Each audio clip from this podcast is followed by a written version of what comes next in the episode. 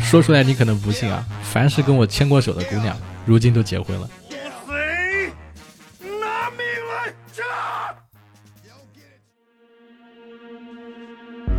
？Hello Hello，各位活捉八师傅的听众朋友们，你们好，我是八师傅八匹马啊。今天这期主题是要聊一个呃很多人比较好奇的话题，就是大多数人啊不太看好的恋爱，到底它的真实面目是什么样子的？那么今天呢，我们请来了一位朋友。然后，因为这段感情确实在我们外人看来很不能理解，所以采用匿名的方式。但是我们还是欢迎这位朋友啊，夏木你好。Hello，大家好。嗯，我现在就叫你夏木了，是吧？你的昵称就是夏木。对。呃，那夏木，你你你觉得是我先帮你介绍一下这段感情的大概，还是你自己来聊这个事情？嗯，你可以，你可以简单介绍一下，以你的视角，我看是什么样的。可以。我来跟这个咱们听友朋友们说一说啊，就是，呃，夏木他自称是自己谈了一次爷孙恋，然后呢，在他没有说明这个事情之前，我一直以为他发在朋友圈的照片是他跟他爸爸的合照，就是我我没有自称是爷孙恋哦。哦，好，好，好，但是就是我我感觉啊，是是有有点意思，因为当时我看见他一直就那个时候是大概在疫情时间，好像你们这个恋爱谈了有有有两三年吧。嗯，然后是吧？两年啊，然后我看到就是你朋友圈里面，在一个海边上，然后跟你这个，我以为是你爸，就是就是一直在在拍很多一些照片，看上去很温馨。然后那个时候我感觉是是不是那种就是疫情找了个小岛，然后这个享受富家女的那种生活，海岛生活，你知道吧？就是就是那种冬天我就去到到那个热的地方，热带的地方去度假的感觉。然后过了很长时间之后才知道啊，原来你是谈了一个对象，因为我跟夏木认识的时候，之前他有另外一个这个男朋友，然后不知道怎么的就分手了，然后迅速的就进入了这段感情，然后再再到我问他就是为什么，就是问他是是不是分手了之后，他跟我说他谈了这个恋爱，找了一个比自己大是三十三岁还是三十四岁的一个男朋友，也大概是六十来岁吧，然后就。就后面就开始好奇这个事情了，但是基于什么呢？因为我一方面又好奇，一方面又不好意思问，然后就等啊等啊等啊等，等了好长时间。后来看到他的朋友圈，感觉好像是不是出了什么问题？然后因为别的事情随就是碎嘴问了两句，才知道啊，原来大概的事情是这样子的。这就是我对他所有的就认知了。当然我也不理解，之前有问过他，就是说为什么要找一个比自己。打这么多的是怎么想？是是是是上岸了吗？还是怎么地？我不清楚。我觉得我们还是要听夏木自己来说比较好。嗯，OK，反正这段感情大概就是一段两年的，然后可能说我单方面觉得我这个克服万难跟一个人在一起的一场恋爱，对，但是我不会把它定义成就是有什么年龄差距或者是爷孙恋这样的东西，因为我那个时候。跟他在一起的时候，我更多的想的是，这个人他是我想要找的人，然后可能他只是恰好年纪大一点了。那因为我那个时候非常喜欢他，所以我会觉得年纪大对我来讲反而给了我一些机会，我可以我可以很好的能接近他，然后就大家都会觉得你跟他在一起，你某种程度上是更吃亏的，他应该多对你好。所以我是带着这样一种，我觉得他会用他的年龄来更加照顾我的心思进入了这段恋爱。对，所以当时的我对于对于这种年龄差是没有任何不适的，我非常非常喜欢他，再加上其实他的各方面的身材呀，然后还有他的呃一些生活习惯呀，保持的都很年轻，所以我们在关系初期这这件事情是并没有显现出来的。啊，你二十几，他六十几，是吧？嗯，刚在一起的时候他还没到，他还是五十几。但我但我还是想想说一些刻板印象啊，就我我可能代表那个坏人啊，就是因为我有一个亲戚，呃，也是六十来岁，当时他找了一个比我小的一个一个一个一个一个女孩子，就他们两个大概是谈了有那么一阵子，然后我那个时候就不太理解啊，就是我我当时听到这个事情的时候，我觉得是一个很很奇异的感受，那是我第一次面对这这样子的一种一种恋爱方式。因为在我的以往经验里面，我其实不太清楚这个女孩子是怎么想的。就是我那个亲戚也不是很有钱，呃，但是确实在思维逻辑上面比别人要好很多。然后我也经常听到他跟我说一些关于工作上的一些问题啊，或者是一些处事的方法。我觉得那是一个很厉害的人，只是没想到的是会有这么一个小女孩会喜欢他，然后两个人真的就在一起了。那我那个时候就觉得这小女孩难道是图钱吗？又不像。那他是图什么吗？难道是因为缺乏父爱吗？还是因为什么原因？就是你能你能你能说一说，比如说你是怎么看待这个问题吗？或者你在这个感情里面，你你在对方身上是觉得是得到了父亲的这种关爱，是因为缺乏父爱，还是因为别的原因吗？嗯，其实这个问题还有挺多朋友会来问我的，但是跟我熟悉的朋友都会知道，其实我的就是因为我是我家里的男性。就是就我们家庭结构里面，女性的地位是很高的，所以我家里的男性，我的父辈还有我的爷爷，他们都对我特别的宠溺，导致我觉得我天然觉得就是这个年纪的人他就是爱我的，他就是他就是会对我好，就是你知道，对我来讲这反而是一个悖论，就是有些人有一些可能爸爸并不好的女孩，她身上她有一种能力，就是当他。见到他，他在一段感情的时候，或者他跟一个男人在一起的时候，他能识别出这个男人身上的我爸含量，就是那种含渣度。但是对我来讲，对，但是对我来讲是相反的，因为我遇到的男人，他们都对我很好。然后我我成长中这些男人，他们也没有伤害我，他们都是很宠溺我，所以我天然的觉得这个人也不会伤害我，他会像我的长辈，像我的父辈，或者像我。以前的人一样对我很好，所以我我是没有这方面顾虑的。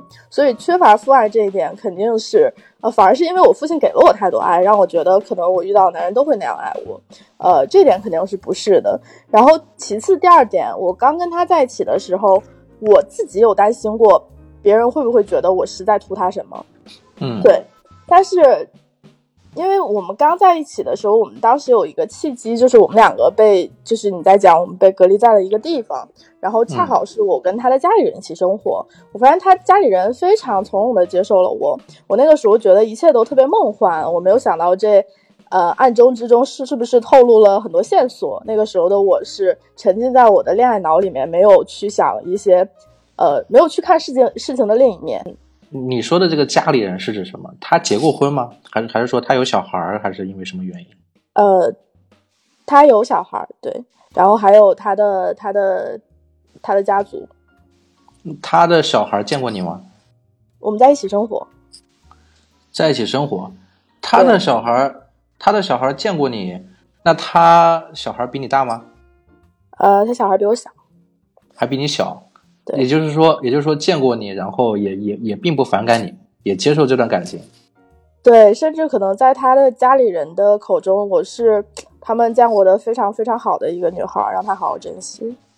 哇，那在那在那个疫情阶段，隔离在那个地方，又接受了这么一大家子，自然而然的，确实在那个环境里面，你会觉得没有问题，因为因为他的身边人不觉得有问题，是吧？是这样的，反而给了我很大的力量。OK，就是是不是有种这种感觉，就是越是别人拒绝什么，就越觉得这段感情就不能分手，是吧？就好像以前谈恋爱，你父母越是说啊你不能谈恋爱，你必须要怎么怎么样，老师说你们不能谈恋爱，你就越觉得这段感情撕心撕心裂肺，这段感情像电影像那种电影里演的一样，就就越发的要要把它抓住，是吧？就是感情是不能被被别人这种通过外力去去排斥的，只能发自内心的去思考才可以。嗯，其实对我而言，这段感情我没有受到太多的阻挠，对。然后，但是我们认识的时候，你知道我是有前一个男朋友的，所以我当时依然跟我的前一个就是看起来条件很好的男朋友分手，因为那个男朋友是一个谈婚论嫁的男朋友。我跟他分手，跟这个人在一起，我自身是有一些压力的，因为虽然我家里人没有特别就是大张旗鼓的来呃反对我。但是我也觉得我有点愧对我曾经，比如说我带我上一个男朋友回家去面对他们的心意，所以我心里会有会有一个结。我总觉得我刚跟这个男人在一起的时候，我就跟他说：“你不要让我输啊。” OK，那我有个好奇的点啊，你上一段感情谈了几年？两年。上一段感情谈了两年。对，好像是我的就是情感魔咒。就 是谈两年就分手，那分手的。点是在什么地方？是在于讨论结婚这个问题吗？还是什么？嗯，其实不是，是有一个非常突发的事件，就是那个时候我在出差，然后嗯我的这个所谓的前前男友，他自己嗯帮我带我们的宠物，然后他嗯可能出于不慎还是出于意外，我们的宠物死掉了。但是你知道这种小小男孩、小女孩一起养一个宠物，就当成自己的孩子一样。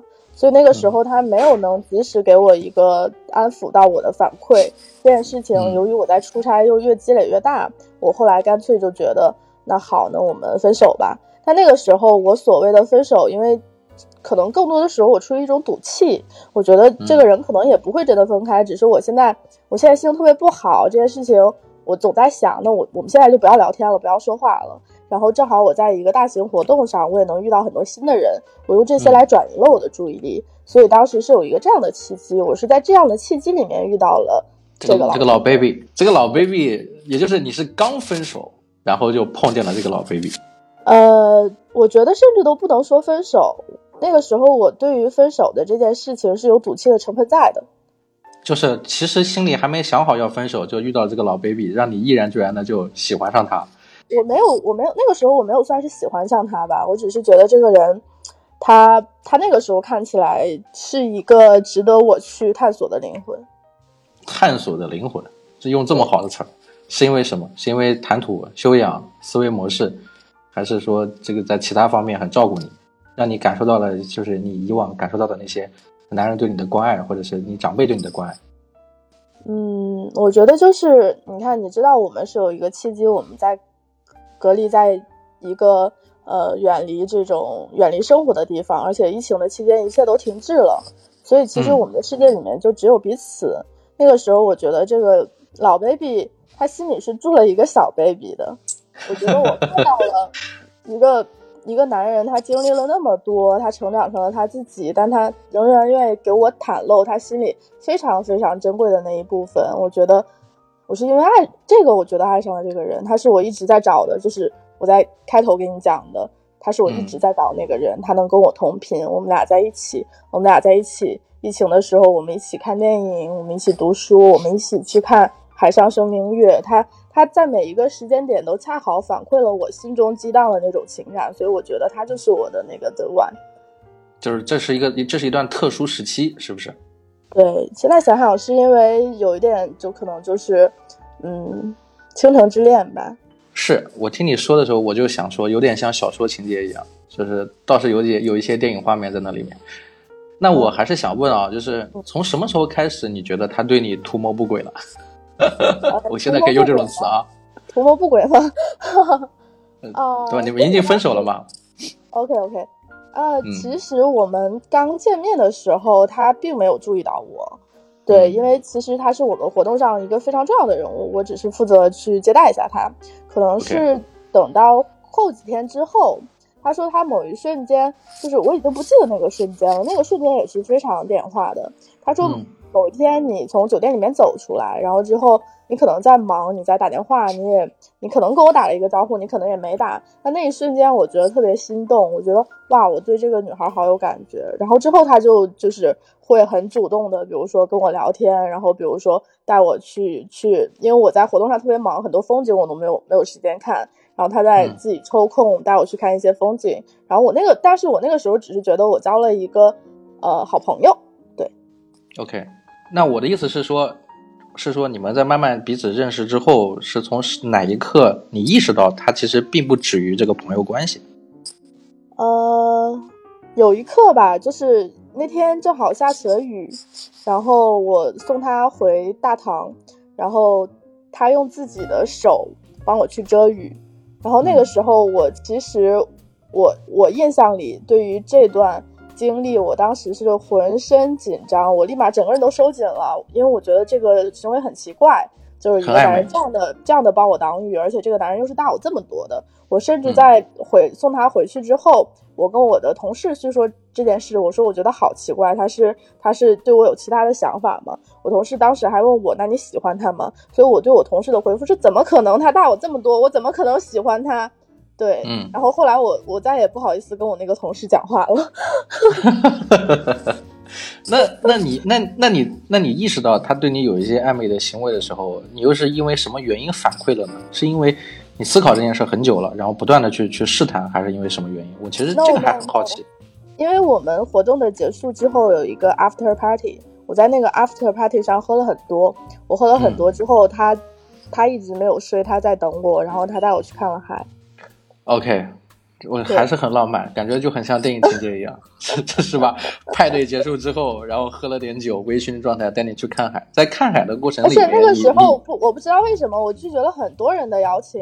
大家说嗯你要不要下一轮？你要不要再在这待一会儿？但是我觉得嗯他好像在等我，然后只有他做的那件事是我想要一起去做的，因为我一直都很忙。我虽然在一个靠近海边的酒店工作，但是我嗯完全没有去看过那片海。然后他带我嗯去看了那个晚上的那个海，所以我觉得，呃，那一刻我就是特别想要跟他一起度过一段时光。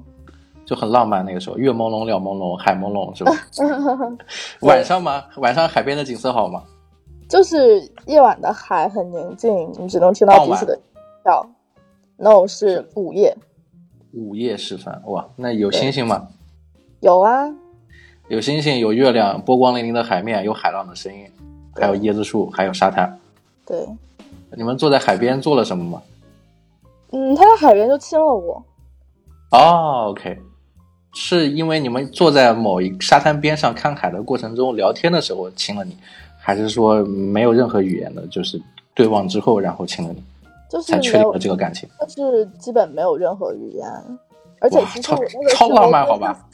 对我，我那个时候对他的认知也很模糊，我不知道这个大我很多的人他是他是认真的吗？他是喜欢我吗？他有家吗？这些我都不知道，我只是听他说过一句说，嗯、我说因为我们要从那个酒店的小路偷偷的跑到海边去，所以我们两个嗯就是像做贼一样偷偷的。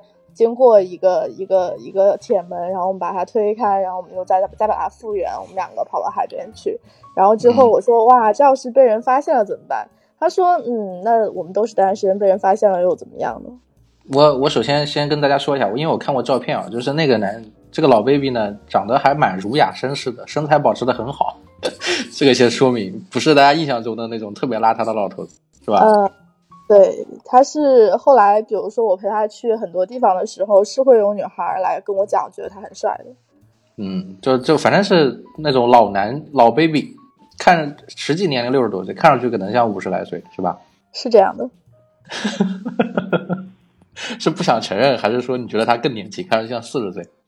嗯、没有，因为我也是经历了一个转换吧。我当时看他就是这个人，在我心里是没有年龄的，他是一个人，他是一个，他是一个我爱的灵魂。但是我现在上头了，对我对我，但我现在可能抽到滤镜以后，我再看他，就是他又他又回到了他人人海中的最初的一个相貌，就是一个老头。天哪，女孩上头真的很危险，看来，因为上头之后这个滤镜太厚了。对，这个滤镜太厚了。那他亲过你之后，也就是那一刻，你知道你们俩的关系一定是要往那方面走了。然后因为那一刻，你就决定想要跟他继续相处嘛？是这样子的吗？嗯，其实也不是这样，那一刻只是当下发生了，我觉得我觉得很好。然后我觉得可能就是因为我们那个已经是活动最后一天了，我觉得这件嗯事情可能就是这样结束了。那回去之后，后来第二天、第三天你们正常相处吗？还是说他跟你回去之后？他就他就走了，我们的活动就结束了，所以那是最后一天。我觉得他只是一个告别。嗯，那他后面有跟你主动表达吗？就是说表白或者怎么样？还是说你你去表白？呃，我想一想，应该是后来我在继续留在那个城市，然后我在我在外面，我终于有时间去看看这个城市了。然后嗯他会给我发很多消息，说，呃，你要去看哪儿啊？然后你你你把你的行程分享给我，然后我们也会我会给他看我拍的照片，我遇到的风土人情，然后我有一些很很有趣的事情。然后那个时候他说你回来的话，我去接你。然后我觉得有一些疑惑，我说你是认真的吗？他说，我说你是要跟我谈恋爱吗？他说是，我是认真的。对我当时是哦很震惊的，对你，对我。所以你所以你主动出击，想要确认一下这个事儿，他到底是在开玩笑还是在干嘛？对对，就是我，我想我想来确认一下，就是他在干嘛。对，然后所以他跟我说这这话的时候，我是有一点震惊的，但我觉得那就先这样吧，回去见了再说。然后等我回来，回回到我们生活的城市，然后他是去我当时的家等等了我很久，在外面等我，因为我回去我要先收拾行李，然后之后我要做很多事情。他就开着车在外面等了我很久，然后他见到我的时候，他就特别开心。其实他他对我的一切。表现就像小孩子一样。我回来以后，他把我接到他的家，然后他那个望着我的那种亮晶晶的男孩，就是男孩子的湿漉漉的小狗一样的眼神，让我突然觉得好像这个老男人他找回了他年少的时候最喜欢最喜欢的一个玩具。OK OK，好，这恋恋爱期的故事咱们就不听了，应该都差不多。No No No No，是那个时候我又 double check 了一下，我说你是认真的吗？他用他那个眼神告诉我说：“是，我是认真的。”从此以后，我觉得那好，我可以试着给你开始了。当然了，这段感情里面，你发现他也没有什么外遇，他也没有结婚，你也没有被小三，他也没有这个这个脚踏多只船，是吗？呃，后来当然有了。好吧，那那那他到底忠诚了多久呢？忠诚了也就一年，你们谈了两年时间。嗯，他所谓的不忠诚是。嗯，就是他会把自己的不忠诚解释为对我的行为的反馈，因为比如说，比如说像我跟你说，那个时候我觉得我和我的男朋友只是闹了个脾气，所以其实等我再回来再来处理我们的问题的时候，呃，他会有很多一团乱麻的事情，我会跟他讲，其实我这个男朋友，我们俩当时我们共同的房子还没有搬，没分干净。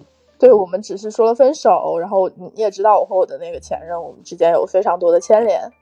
嗯，对对对，然后后来我才，就是后来我才知道，就是因为他是一个还挺没有安全感的人，所以这些事情在他在他那里就相当于我一直在出轨。对，所以他后来要用所谓的他的出轨来来就是，这不是明显的胡扯吗？对，但但是他好像真的是这样想的。哦，那那这个人的脑回路有有一点点问题了。呃，他肯定是有问题，我们现在才会分开嘛。OK OK OK，所以后面你发现发现这种老男人不像你想象中的那么好 hold 得住，是吗？嗯，可能后来我发现，一个人如果他单身到现在，或者说他的每一段感情都失败了，嗯，呃，是有他的理由的。OK。就是他身上肯定有他，肯定是有他的问题，有他的缺点，不然不可能一直就不能保持一段长期的这个感情关系。对，就是就是，可能女孩子总会把自己特殊化。你觉得你们俩的感情是不一样，他以前只是遇到了不合适的人，但其实不是。如果他不是那个人，每个人都是不合适的。那我们聊聊外面的啊，就是当你确定跟他这个关系，也开始公开声明这个关系，包括像我都知道之后，你的其他朋友也都知道了。你面临了哪些压力？包括你父母呀，或者你的你你你的这个其他朋友啊之类的。呃，其实这件事情还挺有趣的。就像我跟你说，我一开始挺怕别人觉得我跟他在一起是图他什么的？但我发现，对于我的朋友而言，他们怕的是我不图他什么。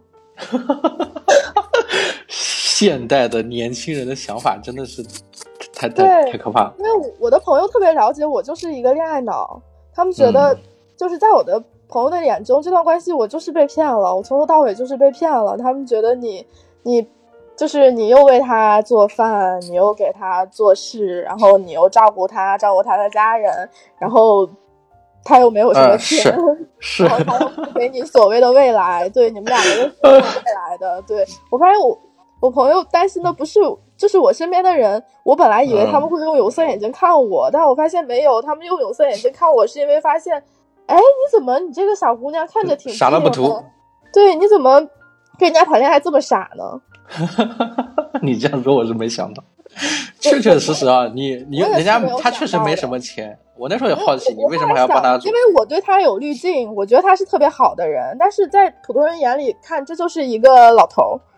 对啊，老 baby 嘛，嗯。对。所以你跟他在一起又不图他的钱，又纯粹是因为各种滤镜，加上恋爱脑，加上特殊时期，然后。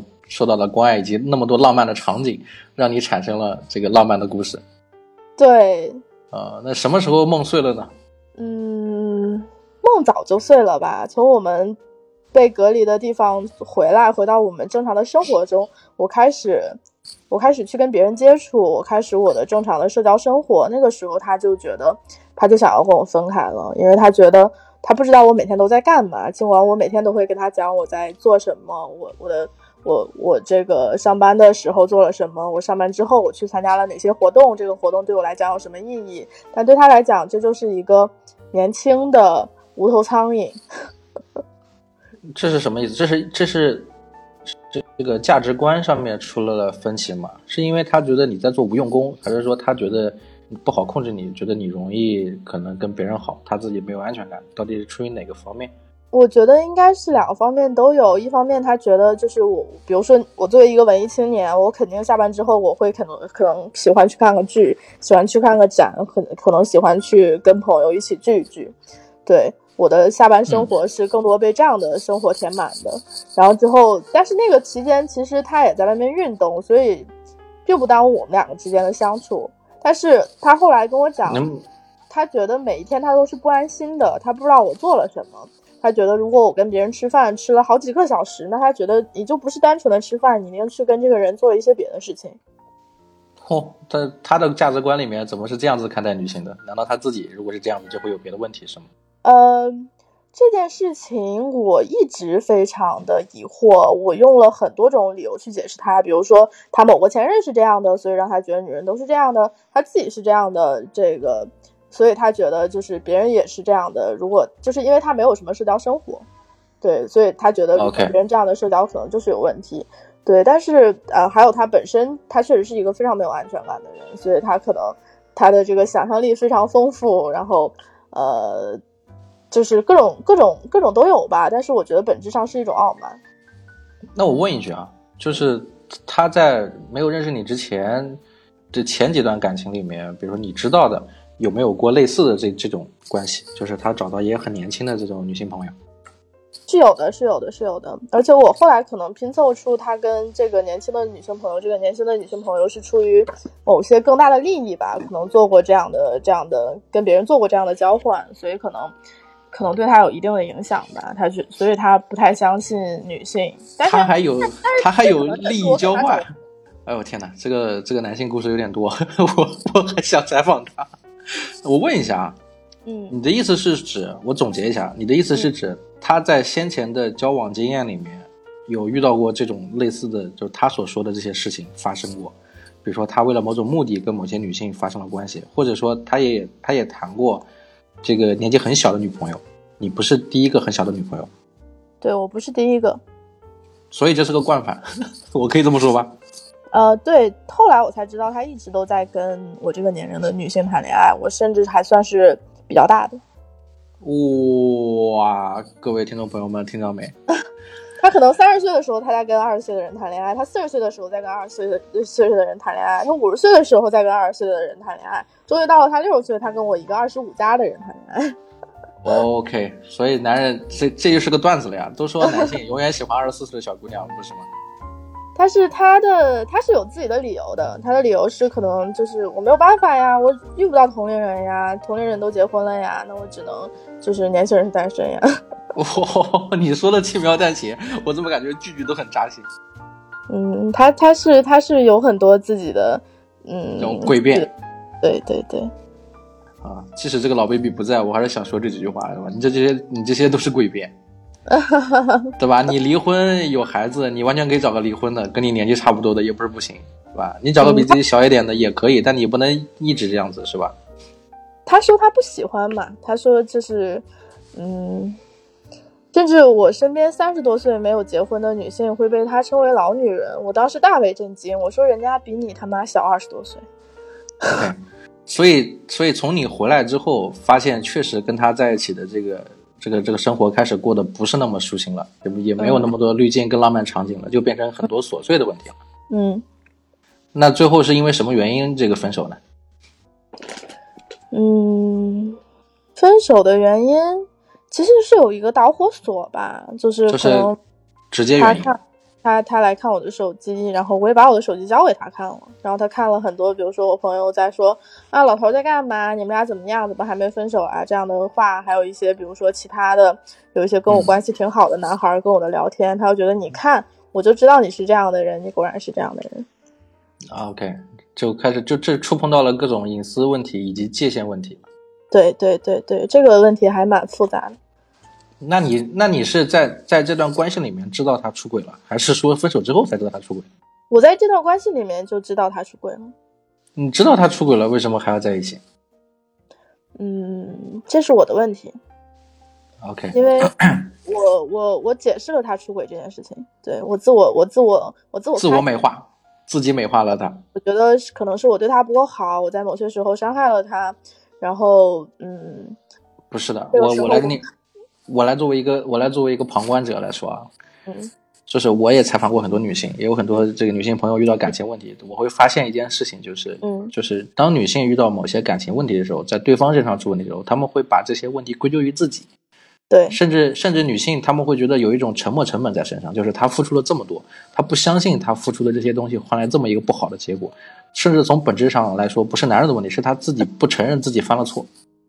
对，所以我说是我是我的错，我那个时候就是不相信一个人会没长心吗？我这样对待你，你真的会这样伤害我吗？是，那可能是因为我很多事情没有做好，才会让你去这样做。那我们重新来过吧。啊所以希望各位女性听友们听到这件事情，能够好好反思一下自己啊，千万不要做这种事情了。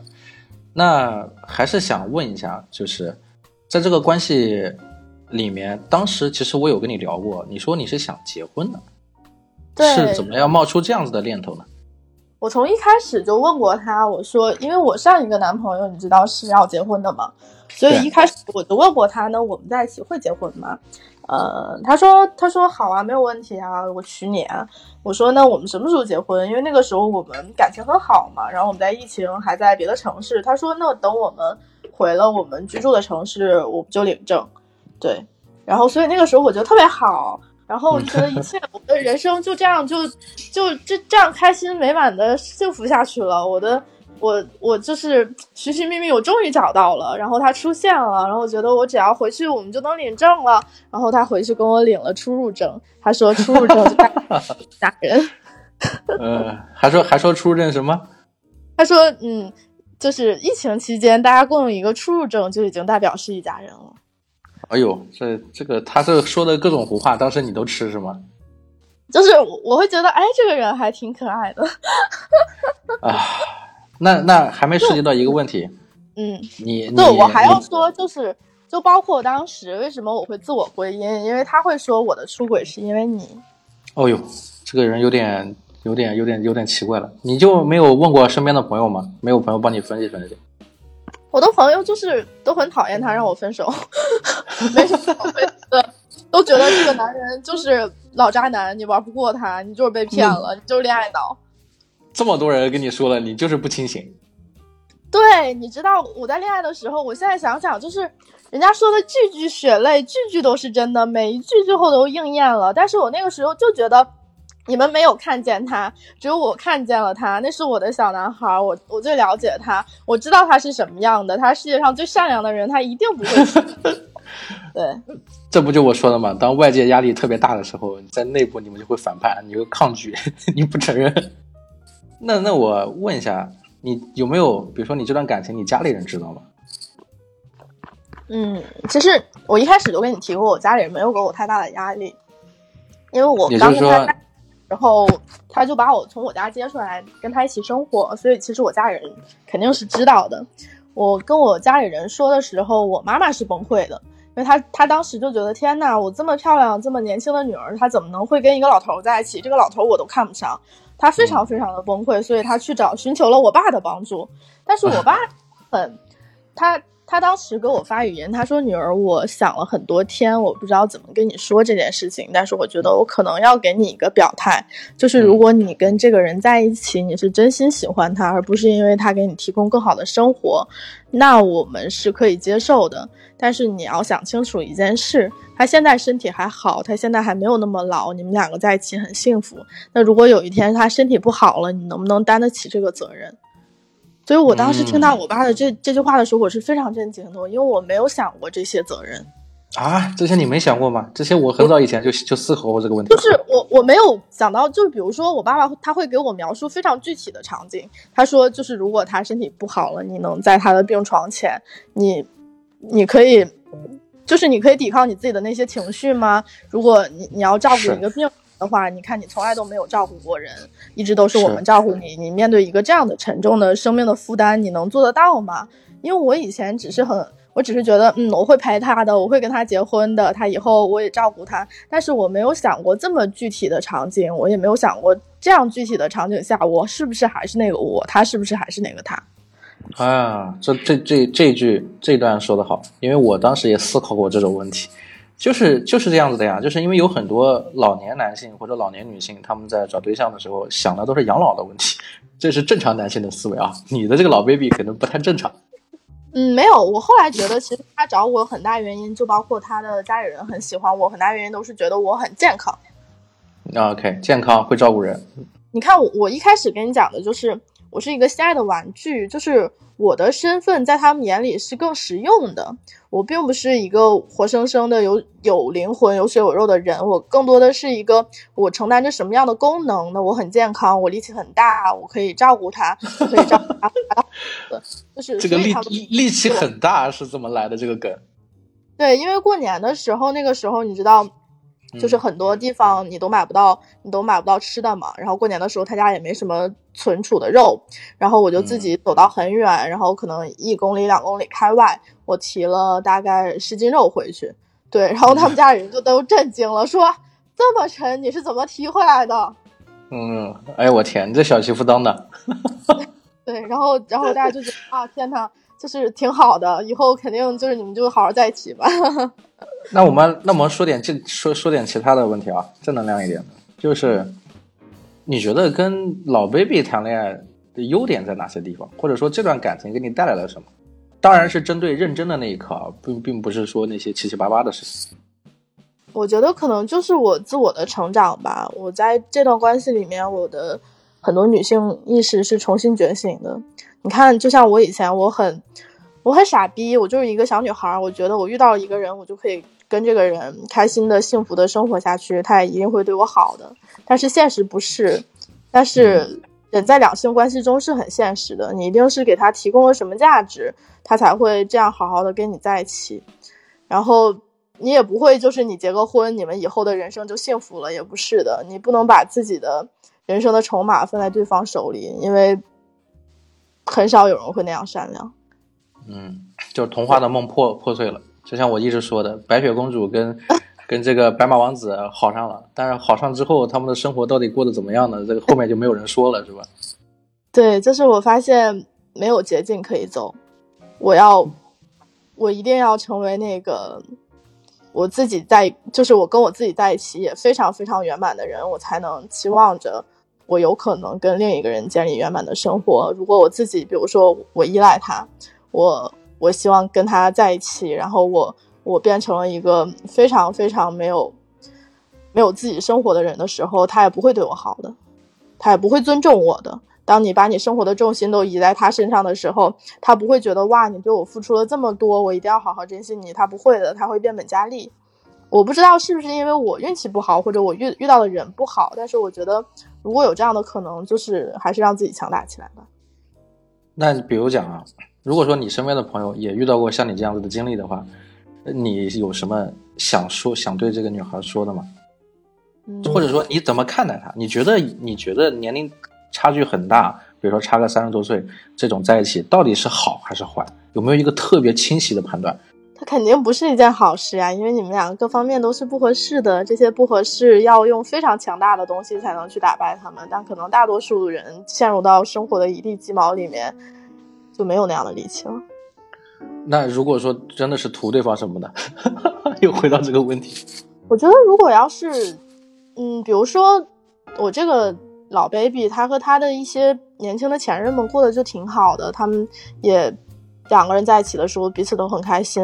我我一直这样解释这件事情，我反而觉得，因为我那个时候跟他相处，我说我跟你在一块儿，因为我跟他其实不是同行，我说嗯我不是，就是我我不是能直接被你帮助的对象，所以我嗯并不图你其他的东西，所以我只图你做一个好男朋友，我希望你好好爱我。但是他会说，你这样反而很贪婪，其他图什么的才比较简单。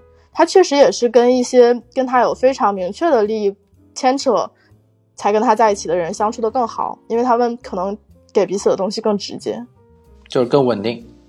对，所以这样子的男性，这个老 baby 啊，其他老 baby 我们就不说了，就这个老 baby 本身的逻辑思维能力已经很扭曲了。嗯，我不知道。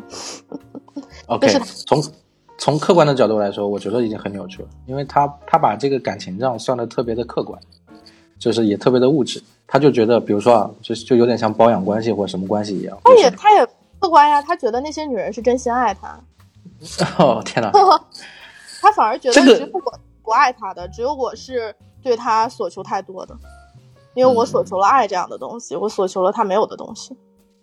OK，所以你看你，你在说出这个这个问题的时候，其实从客观角度，或者说其他的听众朋友们在听的时候，我们会觉得这个人本身是有问题的，他是确确实实是有问题的，他对情感的认知可能跟大众的理解是不一样的。他可能觉得他见了他见了太多吧，他觉得人性就是人性。他人性是人性了，对他肯定是一个非常负面的人，这点这点是确定的。嗯，不然他也不会做出那么多负面的东西，这 这个就不说。对，但是但是因为你了解他，有些东西你慢慢会得到解释的，比如说他的他的成长环境，他他这几十几十年以来，他他被社会喂的屎，这些屎是不是他的一部分？他是不是跟你在一起也只能展示他他自己是个屎？好，这些我们就就不聊了。那最后，呃，你现在的这个情况是跟他已经分手了，是已经分得干干净净了。呃，不算太干净，因为还有很多的牵扯，但是是分手了。是分手，分手之后给你带来了什么呢？嗯，分手以后我立马转运了。转运了，这个转运怎么怎么说？是工作好了还是怎么样？我跟他分手以后，我不知道是是人的气场的问题吗，还是怎么样？因为以前我朋友跟我跟我劝分手的时候，有一个比较搞玄学的朋友，他说你跟这种老男人在一起，他就是借了你的运，就是所以他在他在消耗你，你的所有的运势特别的不好，然后所以你不能跟他在一起。但是的确，我跟他在一起的时候两年，我一直在帮他做事，但我们什么事都做不成。我跟他一开，就有一些我觉得很好的朋友、很好的项目，他们立马找来说：“哎，那你既然已经跟他分手了，那你来我们一起做点事吧。”所以我觉得我的，我本来觉得我我是一个在这个世界上找不到什么存在感、一席之地的人，我突然发现原来我能做的事情那么多，我不只是在家做一个金丝雀，在家做一个做饭也好，然后。各方面性格也不好，这世界上最高最糟糕的女人，我不是他他口中的那样的人，我原来是有自己的价值的。对我我说一下我的客观判断啊，嗯，就是在这段感情之前我认识的你，跟这段感情结束之后我认识的你，以及现在咱们聊天，你聊了这么多之后，我对你的认识是你已经呃颠覆了我以往对于你的这种想法。这个不是彩虹屁啊，不是在不是在这个节目里说，因为在。录制节目之前，我跟这个夏木就聊过，我说我感觉你说话的语气方面不像以前那个我认识的人，就是好像是又坚定了很多，就对自己的生活也好，对其他也好，有了一些想法。当然了，并并不一定是因为这段感情，可能是因为经历了一些挫折、波折，然后变得更坚定了，是吧？你要把交到别人手上的关于幸福的可能拿回到自己手上了，所以你一定要更坚定。好，那最后啊，就是这个现在是不是已经走出这段感情的阴霾了？嗯，我觉得是已经走出来了。原谅他，我希望有一天我也能原谅他。我觉得，就是我希望我有一天也能觉得这段感情带给我了一些好的东西，然后我们两个之间当时也尽力了。但我现在还没有，我现在可能觉得他就是个垃圾。为什么？对你，你问我这段感情有带给我什么好的东西吗？我我我很难想。我觉得这些好的东西。努力不是因为他，嗯，是因为你自己很坚强。有必要的吗？可能是没有必要的。哈 但你还是被骗了，是吧？对，我就是觉得我是被骗了，所以我希望我有一天，我能，我能更正视自己，我能更，我能更，我能更知道为什么那个时候我年轻的时候我我那么容易被骗，是不是我心我哪里有脆弱？然后我被骗了也没关系，因为我已经走出来了。他骗我也没有关系，因为他有自己的软弱和脆弱。我希望有这样一天，我也能原谅他，但是我现在还没有，所以这可能是这段感情未尽的事宜吧。就是你后面要学习的地方。对，OK，你刚刚说了很多很真实的想法，我觉得能正确的认识错误，明白是自己的问题，我觉得这一点就已经非常厉害了。那我因为我认识的有很多朋友是不承认自己犯错的啊。那么既然现在已经分手了，想问你一个非常非常俗的问题：嗯，你还相信爱情吗？我我甚至我甚至因此更喜欢自己了。我是说你你还相信爱情吗？我相信呀，你相信，甚至还因此喜欢自己遇到更好的爱情。啊？你希望还能遇到更好的爱情？对，因为你看我，我以前我承认我错，但是我只承认一些小的错误，比如说我觉得我自己哪点没做好，让他出轨了，我我嗯是不是我屋子收拾的不够整洁，我是不是做饭做的不及时，我是不是生活习惯上有有让他不舒服，然后所以我们的关系没相处好，但我从来没有承认那个大的错误，我选择了一个不合适的人，然后我的选择错了，我没有承认这个本质的错误，但我觉得在下一段寻找爱情的过程中，我会。更能去承认这个本质的错误。如果我们不合适，如果如果这个人他就是不爱我，那我就愿意狠下心来不跟他在一起。我觉得这样你才能去更好的遇见真正适合你的人吧。那那我补充一句啊，这是基于我的一些经验啊，可能我说的是错的，所以我觉得男男人没一个好东西。我感觉我会被被网暴，你知道？嗯、但是我还是爱男人，没办法，就是我就是英雄主义吧。就是就是要能能，你觉得你能拯救男性，男性的那些缺点，那些男女那些破事儿。这样我还是异性恋。OK OK OK，好，我觉得咱们这这次聊的还是比较真实的。那最近有没有听什么歌缓解自己啊？或者是也有没有什么不同的呃好歌想推荐给大家了？这是一个播客节目嘛，我会在节目会节目的最后会放给大家。等一下，我看一下我的歌单。嗯，呃，因为我最近突然有了很多读书的时间，嗯所以我听了很多古典音乐，我在一直听马友友拉大提琴，所以分享给大家吧。我觉得可以让你更好的沉浸在你自己的书里，然后更好的去梳理你自己的你自己的一些思路，所以推荐一些这个比较能就是充当学习 BGM 的音乐。好好的好的好，那谢谢夏木好，谢谢巴师傅，啊，大家记得订阅啊，记得订阅哦，不要网暴我。不会的啊。